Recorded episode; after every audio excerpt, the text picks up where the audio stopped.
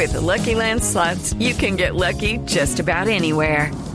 This is your captain speaking. Uh, we've got clear runway and the weather's fine, but we're just going to circle up here a while and uh, get lucky. No, no, nothing like that. It's just these cash prizes add up quick. So I suggest you sit back, keep your tray table upright, and start getting lucky. Play for free at LuckyLandSlots.com. Are you feeling lucky? No purchase necessary. Void where prohibited by law. 18 plus terms and conditions apply. See website for details. En El Radar no olvidamos a Buenaventura.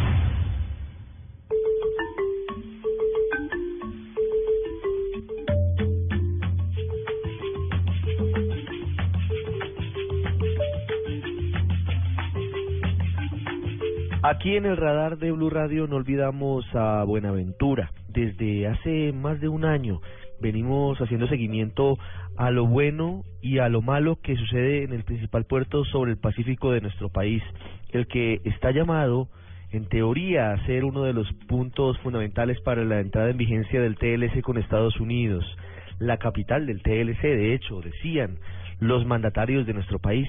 Pero Buenaventura sigue arrastrando una carga muy dolorosa de muerte y de exclusión. Y por eso hoy hablamos de, un informe supremamente interesante que hizo el Centro de Memoria Histórica. Se llama Buenaventura, un puerto sin comunidad, que además de tener cifras muy dolorosas sobre lo que ha sido el conflicto y la violencia, las violencias, porque son varias en Buenaventura en los últimos 20 años, tiene historias de esperanza historias que se originan en eh, áreas tan diversas como las artes, el teatro, la música, la alegría, tantas cosas que nos caracterizan a los colombianos y en particular a los afrodescendientes.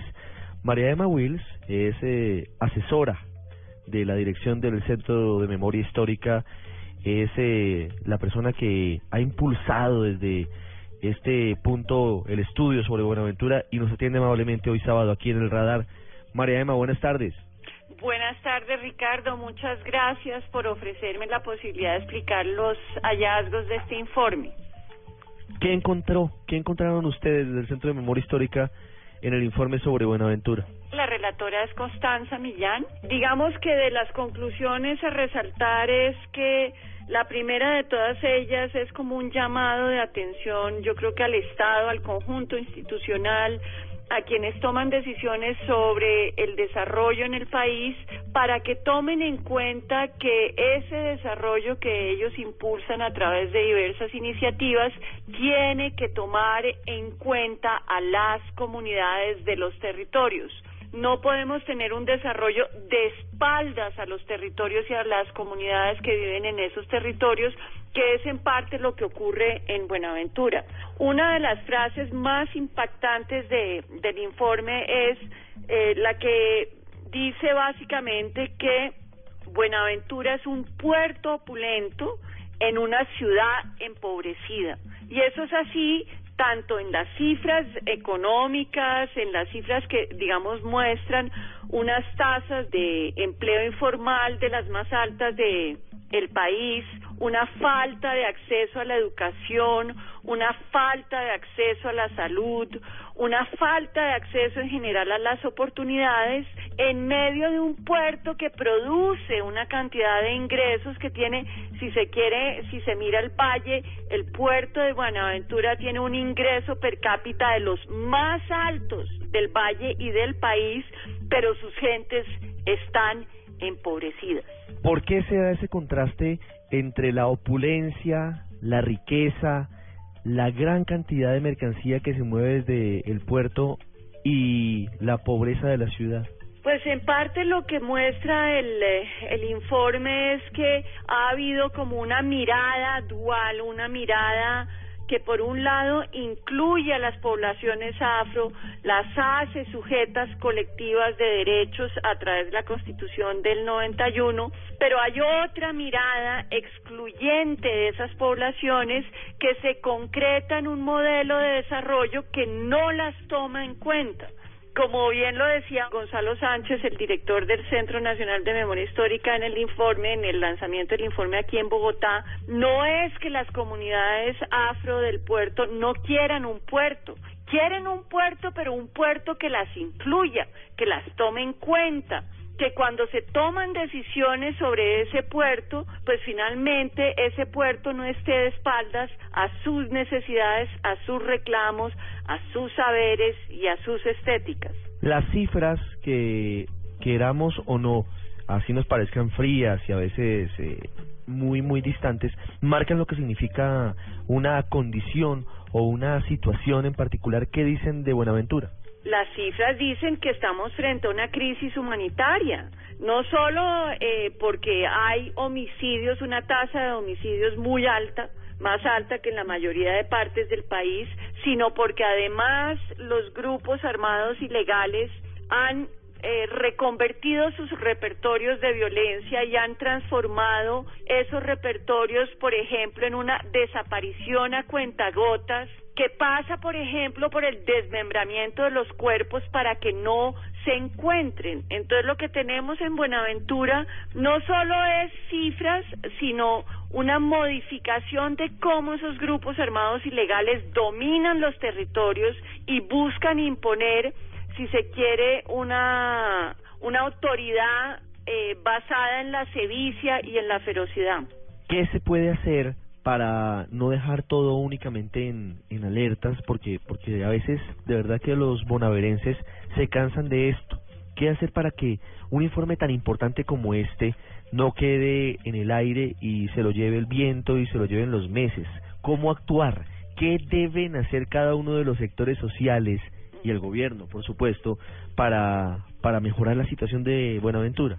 Pues yo creo que hay llamados a varias instituciones y también a varios eh, sectores económicos, a las instituciones, por ejemplo, a la Fiscalía. Necesitamos que la Fiscalía, a través de su unidad de contextos, priorice el caso de Buenaventura para develar ese entramado de organizaciones criminales que operan en el puerto.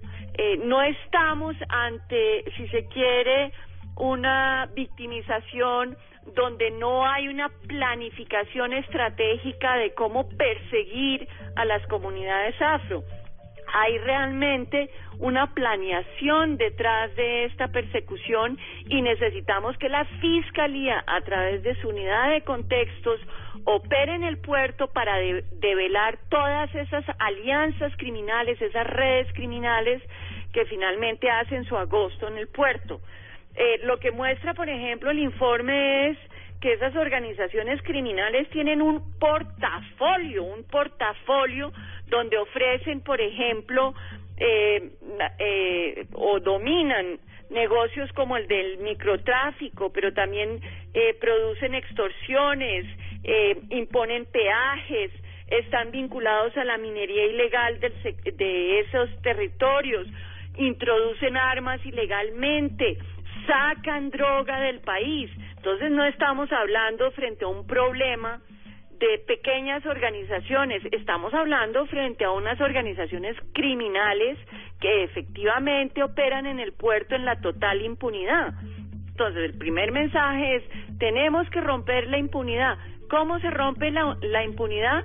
A través de una intervención realmente eh, eficiente y eficaz de la Fiscalía que produzca resultados en poco tiempo pero necesitamos también que la Procuraduría haga presencia en el puerto y defienda los derechos de los bonaverenses para que este tipo de situaciones no se produzcan impunemente por otra parte, yo pienso que todo el primer capítulo que habla del desarrollo económico del puerto de espaldas a la comunidad es también un mensaje a planeación nacional, a quienes toman las decisiones del desarrollo en este país, al Ministerio de Hacienda, para que pensemos en cómo podemos eh, agenciar desde la institucionalidad un modelo de desarrollo que realmente incluya incluya a esas comunidades afrodescendientes que han estado excluidas de el bienestar y de una serie de servicios y de derechos que debería garantizar el Estado colombiano. Y por otra parte, por último, no, no puedo dejar de mencionar a esas empresas comprometidas con el puerto, porque esas empresas no es que salgan señaladas en el informe como las que están detrás de las organizaciones criminales. pero su indolencia frente a la comunidad del las comunidades del puerto, su darle la espalda a lo que pasa en el puerto, su contratar, por ejemplo, a gente que solo viene del interior del país, interior entre comillas, y no contratar a los propios bonaverenses, son factores que eh, sirven, si se quiere, de contexto para que esas organizaciones criminales prosperen en el puerto en, el puerto del Pacífico. En ese puerto nombrado como el presidente Santos le dice el gran puerto de apertura al Pacífico colombiano. Quiero hacerle una última pregunta, María Emma, sobre lo que estábamos contando, además de, de la cruda radiografía que nos cuenta, tienen ustedes desde el Centro de Memoria Histórica, está la esperanza, porque esa es la dualidad maravillosa que tiene todo esto, que a pesar de el dolor, de la exclusión, de las cifras de desaparecidos, de desplazados, que es impresionante, son más de 153 mil personas en los últimos 20 años. Hay alegría y hay esperanza y hay creatividad y hay teatro y hay arte. ¿Cómo fue esa experiencia? Porque he leído testimonios de, de bonaverenses que trabajan desde su sector para, para salir adelante y mejorar las cosas. Sí, es, eh, digamos, es increíble la capacidad de eh, recrear la vida recrear la vida en condiciones de dignidad a través de muchas expresiones artísticas y muchas iniciativas de memoria. En general lo que hacen esas iniciativas de memoria es volver a poner en el escenario público la capacidad imaginativa, artística, estética de las poblaciones afro.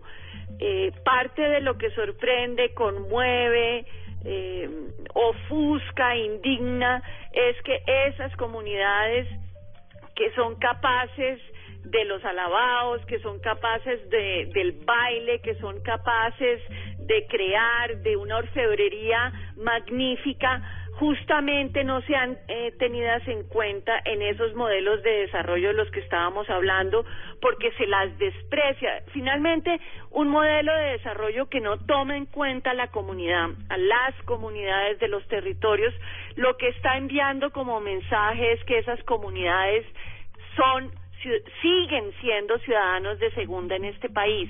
Y lo que esas comunidades hacen a través de su arte, de sus saberes tradicionales, de, de sus estéticas, de su filosofía, de su saber vivir juntos, es decirle a esas personas que los, eh, si se quiere, vilipendian y que los discriminan, que ellos existen y existen desde la dignidad, desde el conocimiento profundo de sus territorios y desde su capacidad de ser humanos, humanos que conviven en un saber hacer, un saber vivir, un buen vivir que han creado a través de las generaciones.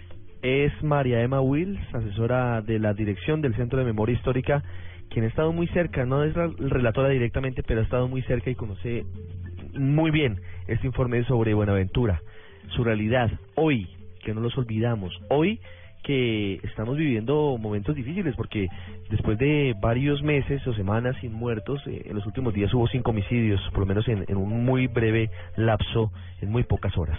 María Emma, gracias por compartir con los oyentes de Blue Radio este informe.